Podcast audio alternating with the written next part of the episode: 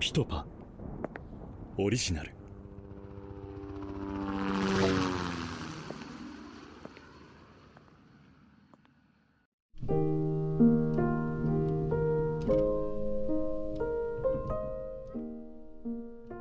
認知症母。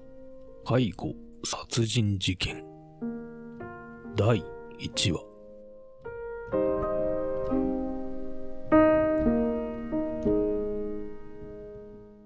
4時のニュースです。土砂崩れの現場から一部が白骨化した遺体が見つかりました。警察などによりますと、午後2時半ごろに県内の林道で土砂崩れが起きているのを見つけた市の職員から、土砂の中に人骨のようなものが見えると通報があり、現場から一部が白骨化した一人の遺体が見つかりました。現場は昨晩から非常に強い雨が降っており、市の職員が見回りを強化していたということです。遺体の性別は不明ですが、衣類などから高齢の女性のものではないかと見ており、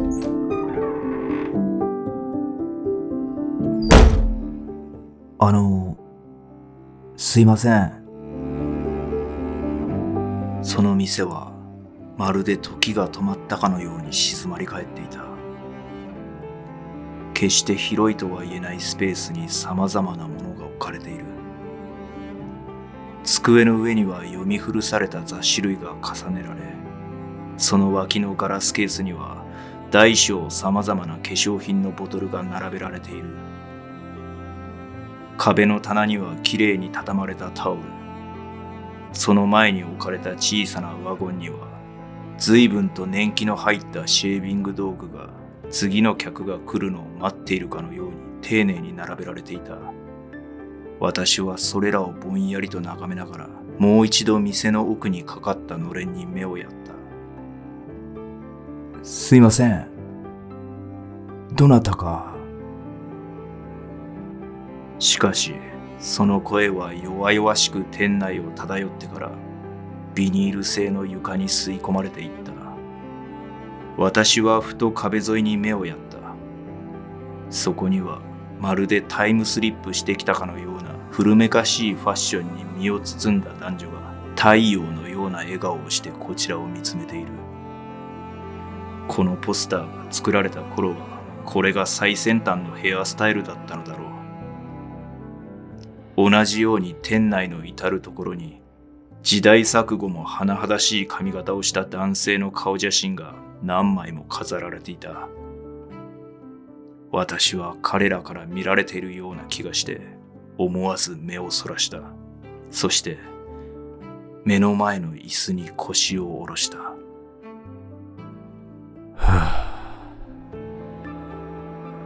焦げ茶色した革製の椅子。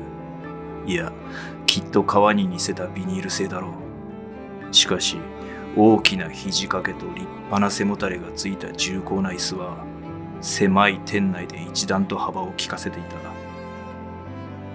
私はその椅子に深く腰掛けると静かに目を閉じて、もう一度大きく息を吐いた。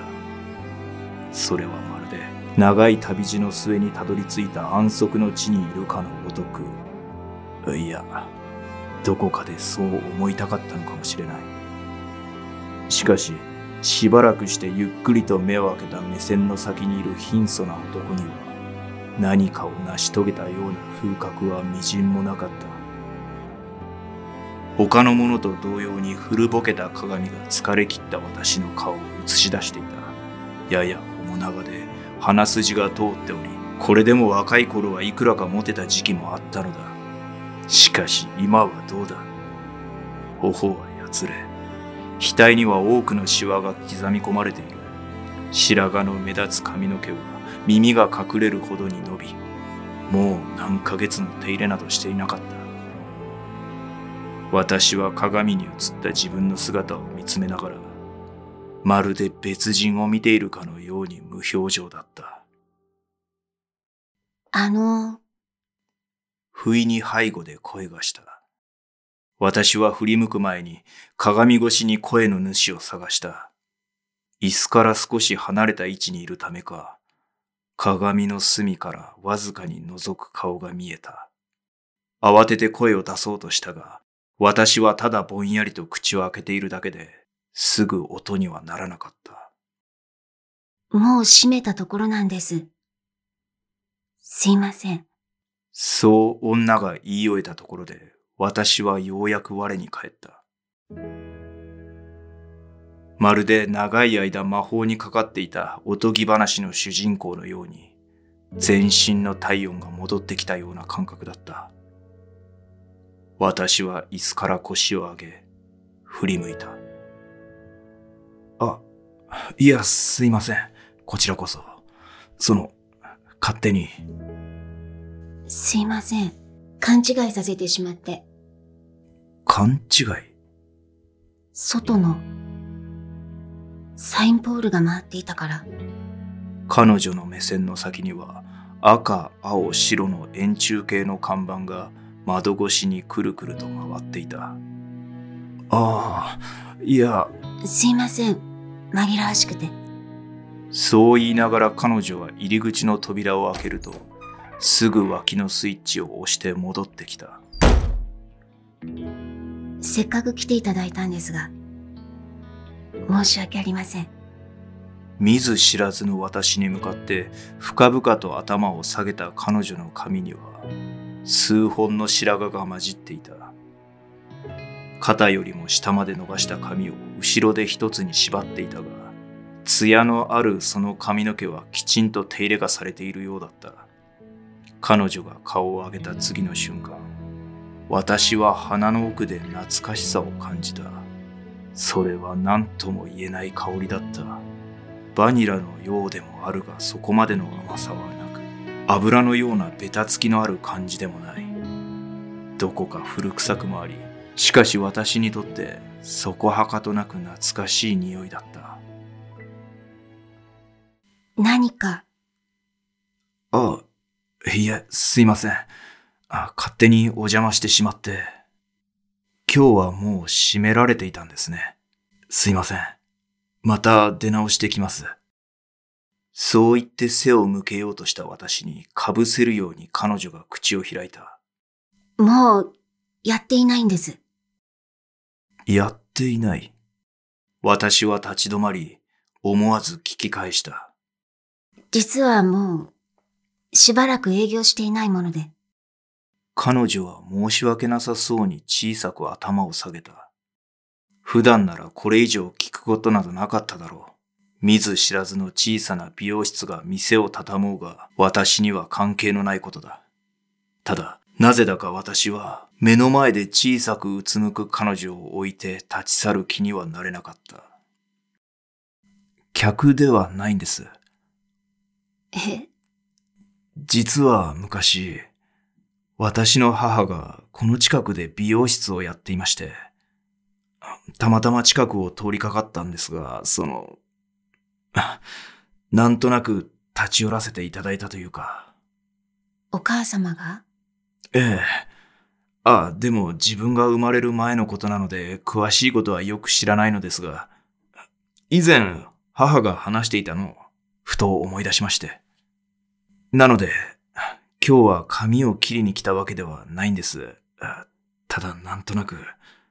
あ、まあ、もちろん切っていただけたら、それはそれで嬉しいのですが、自分でも何を言ってるのかわからなかった。ボサボサの髪の毛を無造作に触りながら、見ず知らずの彼女に対してペラペラと素性を話してしまっている自分自身に、正直驚いていた。でも、もう営業されていないということでしたら、それでも全然構わないんです。あ、ついフラッと。興味本位で覗かせていただいただけなので、いや、なんだか冷やかしみたいな感じになってしまって、すいません。この辺りの方ではないんですか？ああ、はいあ。仕事で、出張で来てましてたまたま車で前を。そうですか。彼女の表情からわずかながら安堵の様子が見て取れた。冷やかし半分でやってきた私に、彼女がなぜ安心したのかはわからない。しかし少なくとも私にはそう見えた。すぐに彼女の心情を理解することはできなかったが、それよりも仕事でたまたま通りかかったととっさに嘘をついたことの方が気になってしまい、それをごまかすように会話を続けた。この辺り、初めて来ましたけど、いいところですね。そうですか？ええええ静かで、自然があって。それは、何もないってことですよね？ああ、まあ、そそうかもしれませんね。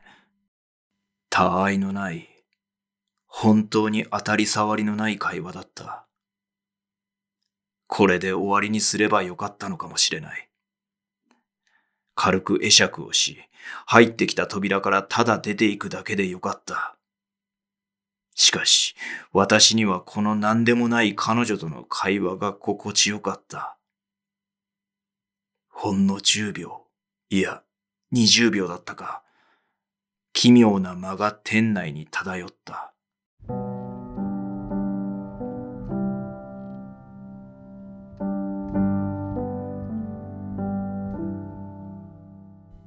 今も美容室を。え？お母様は、あ、いや、今は、もう、あだいぶ前に病気を患いまして、そうですか。それにもうハサミを握る年でもないですから。彼女の目線が手入れの行き届いていない白髪混じりの私の髪の毛に向けられたように感じた。幼い頃はよく切ってもらったりしていたんですけど、あでも、いつからかそれも気恥ずかしくなってしまって、この年になると忙しさにかまけてろくに手入れも、あ、いや、すいません。長いをするつもりはないんです。ちょっと気になっただけで。すいません。本当にお邪魔しました。失礼します。よろしければ、お切りしましょうか。え？軽く会釈をし、足早に立ち去ろうとした私は、突然の彼女の申し出に足を止めた。すでに営業していないと言っていたはずが、顔見知りでもない、たまたま覗いただけの私を客として迎えるという。私でよろしければ。あ、いや、でも、整えるぐらいしかできませんけど。そう言うと彼女は窓のカーテンを手際よく閉め、テキパキと準備を始めた。彼女の申し出に何の反応をするわけでもなく、私はただその様子をぼんやりと見つめていた。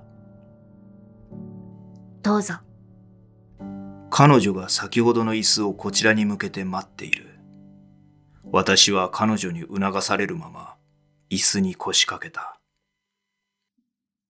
細長く畳まれたタオルを首元に巻きつけ、サイドテーブルから取り出したケープを私の胸元に広げる。彼女の顔が私の顔に近づくと、先ほどと同じほのかな香りを感じた。きつくないですか？大丈夫です。少し濡らしますね。そう言うと彼女は、金色の金具がついた古めかしい霧吹きを左手に持ち、私の額を右手で覆いながら髪を濡らし始めた。彼女の細い指が私のくたびれた髪の毛に触れるたびに鼓動が高鳴っていくのを感じた。べっ甲の櫛が絡まった髪の毛をほぐしていき、その後を追うように彼女の手のひらが優しく撫でていく。これまで何人の客の髪の毛に同じことをしてきたのだろう。これから行われることに許しを請うかのごとく、静かで改まった儀式のようだった。切りますね。サイドテーブルの上の三つ折りの黒い布を開くと、中には銀色に輝くハサミが並んでおり、彼女はその中の一本を手に取って二度三度と歯を動かした。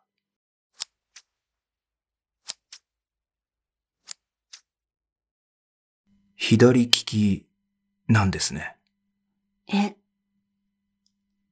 ええ、母も同じだったので。そうですか。じゃあ、きっとご苦労されたんですね。苦労？利用士は、左利きだと色々と不便なことが多いんです。左利き用のハサミは根も張りますし、今はそんなことないみたいですけど、昔は強制的に右利きに直されたこともあったみたいで、主人もそれで随分苦労してましたから。ご主人がいらっしゃるんですね。ええ、髪の毛を撫でていた彼女の手が一瞬止まった。でも、あの人も結局直せなくて。これ、主人のなんです。顔が映るほど綺麗に磨かれたそのハサミは、彼女の細い腕には不釣り合いのほど重量感が感じられた。すいません。やっぱり。そう言うと彼女はハサミをそっとテーブルに置いた。私は慌てて尋ねた。私、何か失礼なことでも？いえ、違うんです。すいません。自分から言い出しておいて。あ、実は私、資格を持っていないんです。ですから本当は、切って差し上げられないんです。すいません。壁に飾られたカットモデルの男たちの写真と一緒に、ひときわ立派な額に入れられた利用士免許証が目に入った。高木昇。そこにはそう記されていた。大丈夫ですよ。え、さっき言ったじゃないですか。僕は客じゃないですから。あただの冷やかしです。知り合いの髪を触るのに資格は必要ありませんよね。え、うんそれにおっしゃってましたよね。もう営業されてないって。あなら、何も問題ないですよね。彼女はコクンとうなずくと、小さく微笑んだ。お代もいただけませんので。大丈夫です。一銭も持ち合わせていませんから。私がズボンの両ポケットの中身を見せておどけると、彼女もいたずらっぽく笑いながら、再びハサミを手に取った。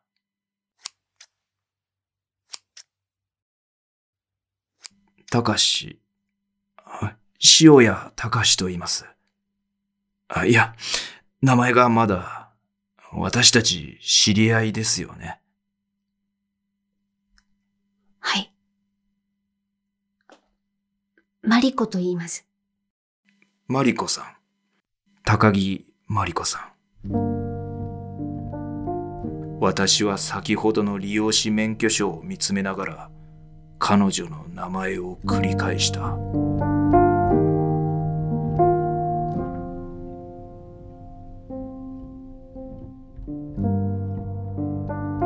出演石曽根優也塩湯真由美上野真奈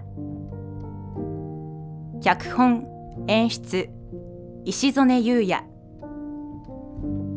制作ピトパでお送りしました。